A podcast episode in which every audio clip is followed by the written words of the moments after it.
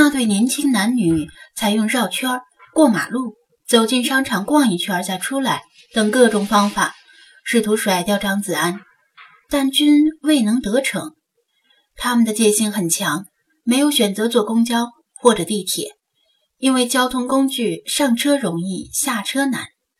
如果司机听信了张子安的话，到站不开车门，直接把公交车开进警察局，可怎么办？张子安不慌不忙，跟进商场以后，还顺便在商场里买了两个汉堡、一瓶肥宅快乐水，以及一袋蔬菜果干，边走边吃，还顺便喂给了理查德。只是苦了老查和菲马斯，他们可能要暂时饿肚子了。来到一条街道的路口，年轻男女见张子安就像狗皮膏药一样难缠，低声商量了一下，然后出乎张子安意料的分道扬镳：男的在路口往左走，女的在路口往右走。张子安真没考虑到他们还有这种智商，顿感棘手。他分身乏术，注定只能追踪其中一个，追谁呢？老查和菲马斯怎么还没赶上来？如果他们在这里就好了。张子安没有过多的考虑，立刻跟着女的往右拐，因为那个女的在抱着婴儿，他的首要目的是要追回那个婴儿。假设婴儿确实是他们拐来的或者买来的，但是就这么放过这个男的吗？岂不是太便宜他了？张子安正在犹豫。突然看到路边停着一辆涂着绿色反光条的警用摩托车，旁边还停着一辆私家车。一一位穿着警服的交警好像正在检查一位司机的驾照。很多不重要的路口如今都没有交警常驻，交警只有在交通高峰期才来到路口附近执勤疏导交通。张子安仍然不确定这对男女到底是不是人贩子。时机稍纵即逝，容不得他多做犹豫。他想报警，但这一路行来都没有遇到巡逻的民警。打电话报警是有局限的，他对首都的路不熟，没办法准确形容自己所在的位置，也没办法预测年轻男女总是在改变的前进方向。警察赶到的时候，他和年轻男女可能已经走远了。眼前这位虽然是交警，但别拿交警不当警察呀！他小跑几步，来到戴着墨镜的交警旁边，说道：“警察同志，我想报案。”正在翻阅驾照的交警听了也挺懵逼：“报案干嘛找交警？报什么案？交通肇事？”交警问道。“不是，我怀疑我遇到了人贩子。”张子安一左一右指着年轻男女的背影。言简意赅的把情况说明，就是他们两个，女的抱着孩子，他们好像做贼心虚，发现我怀疑他们了，就打算分头逃跑。我一直在跟着他们，路上没有遇到其他警察。现在眼看他们要跑掉一个，正好看见你在这里执勤，我就过来了。说完，他心里有些忐忑，不知道交警管不管这事儿。人贩子。交警把驾照还给司机，示意让司机继续上路。摘下墨镜，严肃地打量一眼张子安，又盯着年轻男女的背影看了几眼，问道：“你确定吗？”“不确定。从他们的种种行为上看，我怀疑如此。”张子安实话实说，但现在没时间多做解释了。他们快跑掉了。他心中焦急。因为年轻男女似乎也发现他在跟交警对话，已经不是在快走了，而是小跑着匆忙离开，像是逃命一样。再过十几秒就会完全消失在路口的人流里。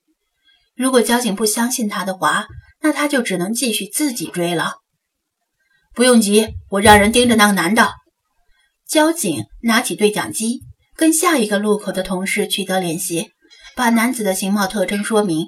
但是他没看到男子的正脸，只能说明他的衣服和高矮胖瘦。跟张子安不同，交警对附近的地形了若指掌，一眼就判断出二人可能逃亡的方向。张子安松了口气，心说终于没自己的事儿了。然而交警跟同事联系完毕之后，却又对他说道：“我们是交警，这事儿本来不归我们管，我们也无权扣住他们，只能留意他们的行踪。你必须去民警那里报案才行。另外，那个女的前往的方向没有交警在执勤，必须想别的办法。呃，我是外地人，对这里附近不熟悉，哪里可以找到民警？张子安无奈，但也知道对方说的是实情。交警是交警，民警是民警，越权是不行的，尤其是在报案人本身没有把握的情况下。那边有个警务室，你跑进那条胡同就能看到。就是不知道那边现在是否有人值班。交警指明方向，我来帮你打幺幺零。好的。张子安没多说什么，马上按照交警指的方向跑进胡同。果然看到一间很小的警务室，若非有人指点，很难发现的那种。只能感叹首都果然寸土寸金。有人在吗？他敲敲门，就推门而入。紧接着心里一沉，屋里确实有两个穿着警服的年轻人，但他一眼就看出来。他们穿的警服并非正式的警服，而是辅警的警服。辅警和协警也算是有中国特色的警察了，是为了解决正式警力不足的问题而设立的，在警察队伍里占有不小的比例。既是警察又不是警察，算是警察界的临时工。最大的问题是，辅警是没有独立执法权的。理论上，必须在编民警的带领下才能够开展各项工作，但这间屋子没有民警，有什么事吗？两位辅警正在看书和写文件，见他进来，其中看书的那位站起来问道：“呃，张子安又犹豫了一下，那个有民警在吗？”他清楚的知道辅警的权利，觉得就算把这件事告诉他们，可能也没用。如果民警不在的话，还不如想其他办法。民警去附近的社区办事了，要过一会儿才能回来。那位辅警回答道：“有什么事儿跟我们说也行，我可以负责转达。我的事情比较急，需要民警在场才能够解决。”张子安不想伤害他们的自尊，但真觉得他们帮不上忙，与其跟他们说，不如赶紧想其他办法。你可以说说看。另一个正在写文件的辅警也放下笔，也许有什么我们能做的呢？他们说话时的眼神很真诚，很直率。看到这样的眼神，本来打算马上离开的张子安突然停住转身的动作，决定试着相信他们一次。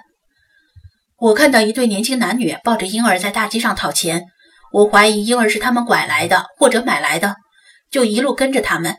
现在他们要分头跑，我一个人没办法追他们两个。在路上遇到一位交警，让我来这里报警。张子安快速说道，然后等待他们的反应。他瞟了一眼那张狭窄的办公桌，上面放着的写了一半的文件和一本倒扣的参考书，都是在编民警的考试资料。想必在他进来之前，他们两个都在努力学习，想通过警察考试。摆脱辅警的身份，成为一名正式的民警。但是，若他们在民警不在场的情况下擅自行动，可能在档案里留下污点，会给他们的转正之路增加阻碍和与坎坷。因此，如果他们表示无能为力，只能把情况转达给民警，他也可以理解。就像他做过的选择一样，现在轮到他们做选择了。在前途和一个陌生的婴儿之间，他们二人默默地对视一眼，这一眼中传递了很多复杂的信号。然后，同时从衣帽钩上取下警帽，只简单的说了一句：“我们走。”短短的三个字，已经表明了他们的答案。张子安没说什么，他完全能够理解他们的心情。他们两人在这间狭窄的警务室相处了不短的时间，早已分工默契。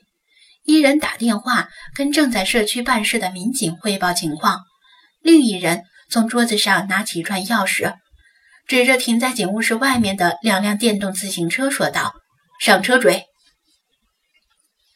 张子安不知道民警在电话里说了什么，也许是鼓励他们，也许是阻止他们，也许什么也没表示。放下电话之后，他们把警务室锁上门，一人跨上一辆电动车，张子安坐在其中一辆的后座上。他们两个在那个路口分开，男的往左走，女的往右走。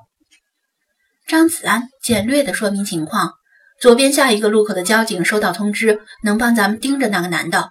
往右边走，那边没有交警在执勤。不用多说，两位辅警已经明白他的意思，在路口往右转，去寻找抱婴儿的年轻女子。张子安心里更加着急了，因为在警务室里又耽误了一些时间，现在不知道还能不能找到那名女子。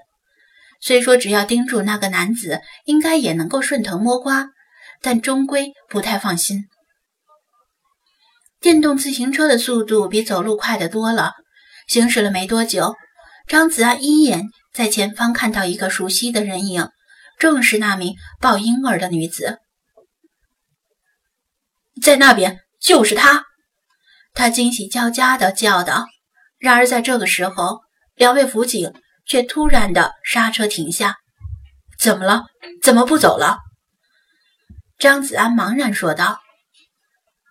前面就不是我们的辖区了，其中一位辅警迟疑地说道。另一位辅警像是下了决心一样，一咬牙说道：“不管了，追！”